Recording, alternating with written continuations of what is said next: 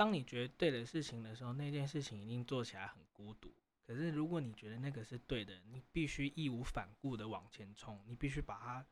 从被人家反对走到支持。等到你成功的那一刻起，你就会发现前面你在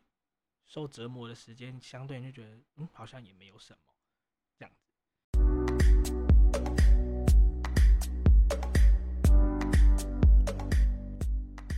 Hello，各位朋友们，大家好，欢迎收听 Eva I Talk 伊娃爱语说说。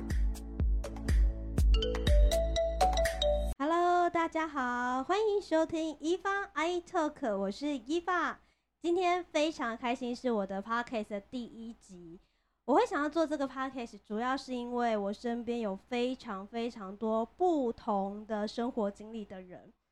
首先呢，我邀请到的第一位是我自己的弟弟，因为我弟弟的人生经历跟一般人其实不太一样。应该说，台湾现在人口有两千三百万以上，大概只有非常非常几乎零点零几的人会有跟他有相关的一个人生经历，所以今天要来先跟大家聊聊有关于他的生活。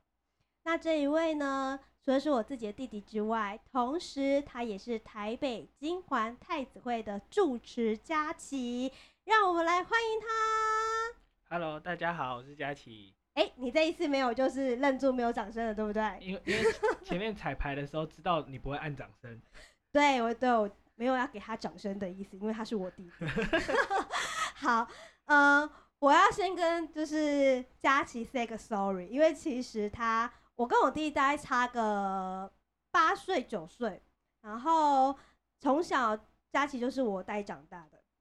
然后一直到呢他大概十多岁的时候，我突然觉得他遭惊体，因为我觉得他做的事情跟我们一般人做的事情不一样，我就觉得他怪怪的。我那时候呢，觉得他被猫星啊附身了，就被张东兴附身的感觉。我我跟你说，真的，我真的是有这样子的感觉。我先来说说，就是我弟弟模型亚的那段时间，大概是十十五十六岁吧，最对疯魔的时候，你觉得我最疯魔的时候？对，就是我们那时候呃，大概几年前呢、看到那个瑶瑶演《通灵少女》的那个时候，我就想说，那有什么？我们家也有个通灵少年啊，一样就是神经病。哎、我不知道我这一集播出之后会不会被会不会被公干我？会被公干，真的。但是我必须要说，应该很多人对于会通灵，或者是说会神明、会上升的这样子的一个过程，我们在旁边不知道的人，真的会觉得说，哦，你是不是人格分裂，或者是说你是不是神经病？我觉得大部分的人不知道的人，可能都会是这样子的一个、就是反应啦。对，包含说不不止台湾人，我觉得外国人应该一样都会是这个样子的反应，对不对？就是会觉得怎么会这样？像那个电影不是有演那个二十四个比例吗？其实蛮像的。就是一样啊。对啊，就旁观者会觉得说，诶怎么会突然间这样？然后怎么可以这样？对，对然后你之后你问他说刚才发生什么事情，他完全不知道，所以真的就跟二十四个比例一样哎、嗯，蛮像的。知道说就是我曾经问过贾，平常他会不会跟你对话？他说会。那你说嘛，是不是就像是二十四个比例？很像自己有想象中的朋友啊。对，嗯，嗯，然后跟我们家的猫一样，我们家的猫常常会有一个就是莫名其妙的朋友，我很怕假装，在追逐它。对，就是那个道理，就是那个道理。嗯 好，大概呃，我们回归到就是刚才说的，大概十五六岁的时候，就是你最疯魔。但我觉得你一直以来都很疯魔，因为你小时候就常常跟着就是家里面的大人去庙里面拜拜啊，你特别爱拜拜这件事情。我也不知道为什么，其实我也找不出原因哎。可是后来长大，然后在应对很多，然后像外公啊、阿公他们一些事情，我就觉得说，有一些基因的东西是会流传的。我觉得跟那个蛮像，那种就是就好像你觉得你爱说话是一件，你没有觉得是一件很不好的事，可是你就是想做，就是会有这种冲动。我大概可以理解，对，就觉得不讲话就觉得全身好难过，好像全身长荨麻疹那种感觉。很痒，就像你一天不拜拜，你也觉得全身长荨麻疹吗？我就一天没闻到香的味道，就觉得我今天没开始。就是没有眼睛还没睁开，就？就觉得没有开始的感觉啊、然后就人家不是说一天也开始就喝咖啡吗？我一天也开始就要闻到那个檀香的味道。对，好，刚刚刚有说到，就是佳琪小时候就非常爱拜拜这件事情。我以前最讨厌家里面的大人说：“哎、我们这个礼拜要去进香哦。”我那时候就想说：“进什么香啊？你有什么毛病啊？”然 后佳琪就会说：“哦，好哦。”他就很开心，然后就会准备。这也要讲到，就是其实小的时候，我记得我妈，我妈是一个非常神奇的一位。我妈的人生经历，我都说她是演《玫瑰同林眼》跟《蓝色蜘蛛网》。哦，对，觉得他还有一个就是非常非常的让人家觉得不可思议的一件事情。他说佳琪小的时候，在他肚子里面有人在推他肚子，帮他催生。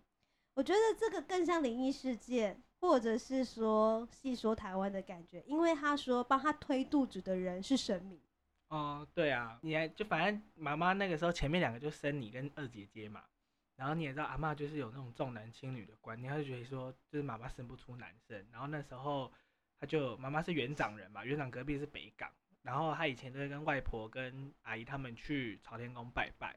然后他就求说这胎一定要男生。啊，结果就真的中男生，然后呢，结果她怀我的过程又不是很顺利，因为我胎位不正，妈妈说我胎位就是一只手举高，然后颜面还朝上，她就是说没有办法自然产，然后等到要生的那一天，她说她痛到就是快晕倒，然后就她说她就是要生我的前一个月，每天都梦到一尊黑面的妈祖来看她，然后她就觉得她就觉得我这小孩 不可思议，然后后来到后来到那个要生的时候，不是说他痛到昏倒了，他就梦到说妈祖在帮他推肚子，可是后来事实上我是剖腹的、因为阿嬷觉得说自然产太危险，可能会母子俱亡，所以后来是剖腹，可是妈妈就觉得很神奇，然后就把我抱去给那个算命先算嘛，然后也去给爸爸以前拜的那个妈祖庙说，哎、这小孩怎么会这样？然后他们就说我跟水很有缘，就是要给妈祖当 K G，就是我才可以长大这样，然后就这样开始后面。你们说嘛，是不是很像细说台湾？之前啊，我有看就《通灵少女》，因为我看完个《通灵少女》之后，我就在想，我弟在就是起机的时候，就是 key 档的时候，也是这样嘛？我就非常非常的好奇，到底那个身体的变化，他是怎么发现的，跟他怎么就是去适应那个身体的变化。应该是说，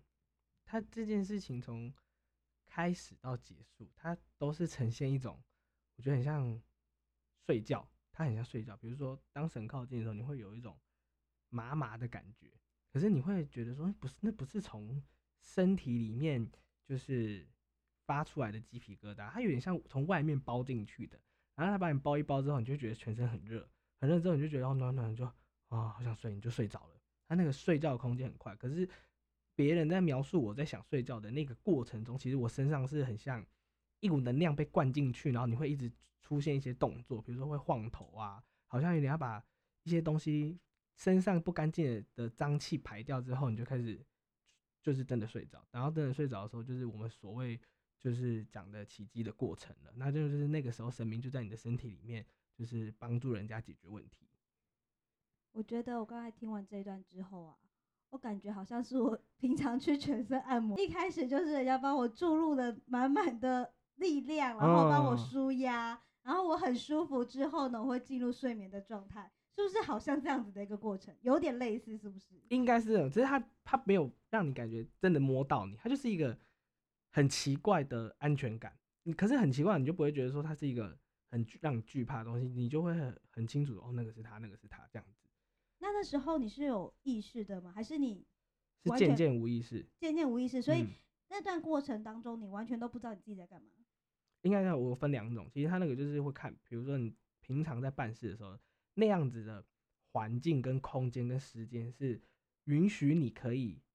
就是睡得很熟，进入到深层睡眠的那种感觉。比如说你一定是在家睡比较好嘛，可是你去外面的时候，你就会，其实我很常，比如去进香什么，他在进去的时候，可是你的时间、空间、环境，还有就是人力啊等等的因素，你没有办法就是让你好好的睡，你就是有一种就是啊先睡了再说。可是你就会，你其实眼睛还是看得到，就是他们在干嘛，然后我的手在干嘛，可是我已经不知道在干嘛了。然后，然后你的你有我会听到自己嘴巴的声音，可是你就会从这边讲出来，自己耳朵听进去啊，那就不是我的声音啊，那个也不是我要说的话啊，然后再慢慢的就会无意识了。我觉得啊，第一种状态就是办事的状态，有点像是我们说的梦游，就是你不知道自己在做什么，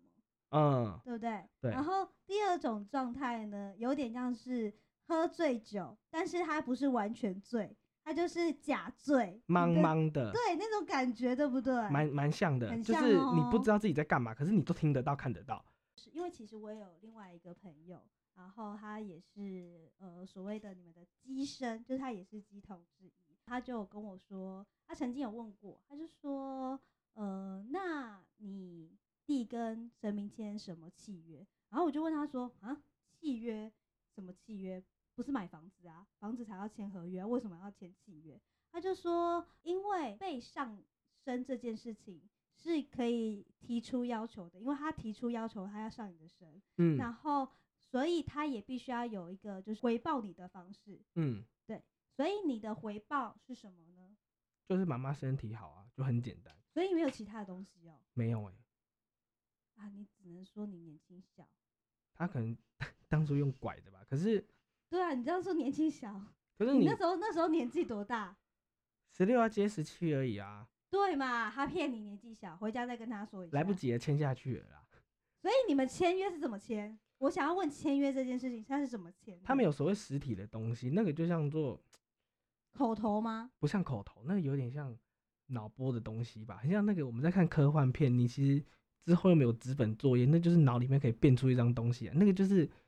一个信念跟这个约定。其实约定这种事情很简单，就是承诺这种东西本来就是很纯粹的啊，你不只有现代人才那么麻烦要签纸啊，因为怕你会忘记，其实你跟神就就是这么简单没有。现代人签字还有一个是怕被毁约，对啊，那可是所以你会毁约吗？我不敢啊，因为他们力量很大、啊。哦，所以你有想过要毁约哦？没有哎、其实也没想过，因为好几次我觉得回去啊，你们应该跟就是家里面的神明讲一下，可能需要还是要签个合约之类的，他才不会有一天被毁约。我觉得不会，因为神他们本来就是我们最理想的善良的存在啊，他不可能毁约。如果连他都毁约，我们还要信什么？所以是靠心灵之间的沟通。所以你平常在家里面打坐冥想，也是在跟他沟通事情吗？也不会常常沟通，但其实打坐跟冥想都是训练自己在外面遇到信徒的问题的时候，怎么样让自己冷静。但其实如果他们有来，那其实就是上，有点像在上课，他会教你画符，然后写咒啊什么什么的这样子，然后告诉你一些，呃，他会有时候会拿拿办事的例子，在跟我讨论说，你觉得如果是你，你会怎么做？其实也也是在像补习一样。持续的不断的在学习，也不是只有就现在这样就好了，就是其实要做的事情还蛮多的，要做的努力的功课还蛮多的。很多啊，其实要做的事情很多啊，也不是学习。你说我说学学到死的那天，我还是学不完啊。正值你不在家里面，然后妈妈说你去闭关，嗯闭关这件事情是，哦我上网 Google 哦，就是为什么要闭关这件事情，嗯，对，就是很像是修行，对啊，就是修行啊，但我觉得这个修行蛮，因为我觉得很不人道。蛮不人道的、啊。可是就是你必须要经历过那个很痛苦的过程，你才能感同身受，你才能去感觉那些信徒来是真的很可怜。所以这么的艰苦的过程，是为了让你们能够有同理心吗？是这样子，还是说希望你们可以得从中得到什么？同理心是我觉得是现代比较可以说服一般老百姓的说法，但它其实根本的意义就是说，第一个它具有公正性，你必须因为以前村子里面选出一个鸡桶不容易，那你要怎么让全村的人去相信他？那就把他关一阵子啊。他如果能忍别人不能忍的事情哦，那村里面的人就会去认证这件事情。那现在现代没有所谓的村啊，就是顶多就是一条街这样。那第二个部分是说，呃，你也要让你的身边的一些干部啊，然后一些核心人员知道说，神职跟人局最神职跟人职最大的差异就在于说，他们必须经历过这一些事情来巩固他们保留他们应该要有的能力，然后甚至让这个能力可以发挥到更大。因为总不可能每个人，比如说哪一个人呃送了急诊干嘛干嘛，然后呢鸡桶过去就是在医院里面起鸡吧。有些事情就是他必须在那个当下，他必须得先做的时候，那就是要去用闭关的方式去得到那份能力。嗯我觉得这个是一个非常非常艰苦的一个过程。嗯，你有曾经有放弃过吗？在那个当下？在里面我到前两天我有崩溃大哭，说我想回家，可是没人听得到啊，外面都没人啦、那时候半夜两三点吧，然后嗯，就是会觉得说，为什么又是我？我是到前两天要出去的前两天，我就突然崩溃。我前面都还好好的，前面就觉得哦，好像就这样，就吃饱睡，睡饱吃啊。然后可能到后面是因为你也不能吃东西了，所以你就会变得很容易焦虑。然后可是你就会开始想说，啊，我现在在那边想我的家人。那有一些信徒自己来问他的家人的时候，其实我就能感觉到他们其实也是那时候跟我一样很辛苦。嗯，所以你。就是有经历过那个过程当中，现在就是比较可以能理解大家不同的想法了吗？嗯，会比较真的比较同理心，然后会把我很常开玩笑说，哎，我都把你们这些人的妈妈当自己的妈妈，虽然听起来像玩笑话，可是我觉得我其实是有做到的，就是我也把呃进来的人的妈妈当自己的妈妈在照顾，虽然我们可能没办法每天去跟他寒暄问暖，但他最起码来的那个当下，我是可以把他当自己妈妈一样在孝顺的。刚刚有分享了很多，就是你的一开始的过程，然后跟很神奇的心理沟通，然后心灵签约的这件事情。嗯，我的我觉得到现在还是让我觉得非常的神。那我想要问一下，就是你是从什么时候开始，跟什么样子的契机，让你一脚踏进来了？跟以前小时候只是玩票性质不一样。应该是说，你还记得以前妈妈就是每年都要住一次院嘛？很奇怪。就是连哥哥盲场也可以住超久，然后我其实是从就当太子爷选上我的时候，我是从我有我自己有偷偷算时间呐，我就是在算说哈，我答应的那一天到明年答应你的那天刚好过了三百六十五天，这中间妈妈她就真的没有住院，我是从过了那一年我才决定说好我就做我就做，然后从那一刻起我才发现说哦，原来神明真的有存在，其实我也是到那个时候才。觉得他们有有是一个另外一种方式的存在，所以你一开始也是对这件事有点半信半疑吗？对我我也怀疑说我是走火入魔还干嘛？可是可是你你就会一直说，其实你这一年这一年中间说他说的事情也都印证过了，或者是说他真的有那个能力去解决我们人没有办法去解决事情的时候，你就会觉得说，我天哪，不就一尊就是二十几公分的木头，怎么那么厉害？所以我在想，刚刚那段话就是你曾经也有质疑过这件事情，我也怀疑过自己啊。所以说，你给他一年的时间，算是试用期，对不对？他试用你，你也试用他，对。这这样子讲好像。可是我我我我不敢冒犯他，所以我就虽然他可能知道，但我就是从来不提出来，因为我也要知道说，不是因为这个代价很大。那这个代价，我唯一想到的，可能那时候也就其实也就是随口说说，我希望妈妈身体就一直好，不要一直。生病，然后就是他可以老老年之后生活过比较好，然后他就真的有在帮我做到，嗯，而且他很奇怪是这个创办跟艰辛的这个过程，就会觉得说他好像真的很厉害，因为你说缺钱没有钱，他就真的找到钱；我缺什么人才，他就能找那个人才回来，然后都可以把他们绑得很牢。我觉得这个可能也是一个缘分，还有就是。可能你自己也很努力，你吸引到他们，就是想要跟你一起往下走的一个力信仰，可能也把你们绑在一起之外，我觉得还有一个，我觉得我需要解释的是，有点像是同性相吸。嗯，你是什么样属性的人，你就会慢慢的吸引跟你相同的属性的人，然后一起继续的往前走。我就是吸引力法则啦，你只要坚持这件事情是对的，你只要继续的往前走，它就会是对的。嗯嗯，它就会变成是真的。嗯，而且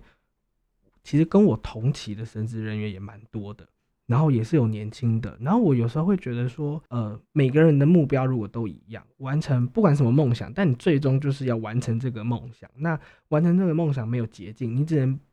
其实上天也很公平，他给你的资源跟人还有时间，我相信大家都一样多。那你怎么能在最短的时间内完成这个梦想？你其实就是只有你没有别条路，你就是只有更努力。更坚定，你不能就是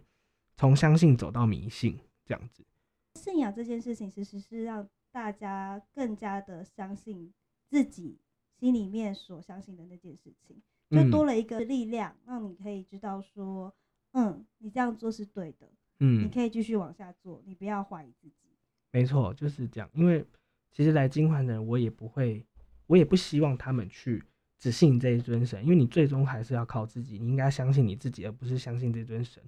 这个神的出现只是帮助你相信，但他不是要让你相信。谢谢，谢谢佳琪。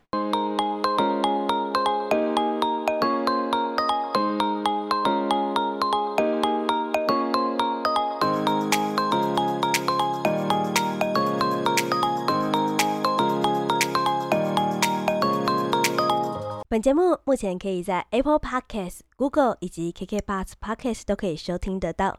喜欢的朋友记得帮伊爸订阅、留言评论，让更多的人可以一起来听听，了解不同的生活体验与经验。跟着伊爸一起 I Talk，一起爱说说。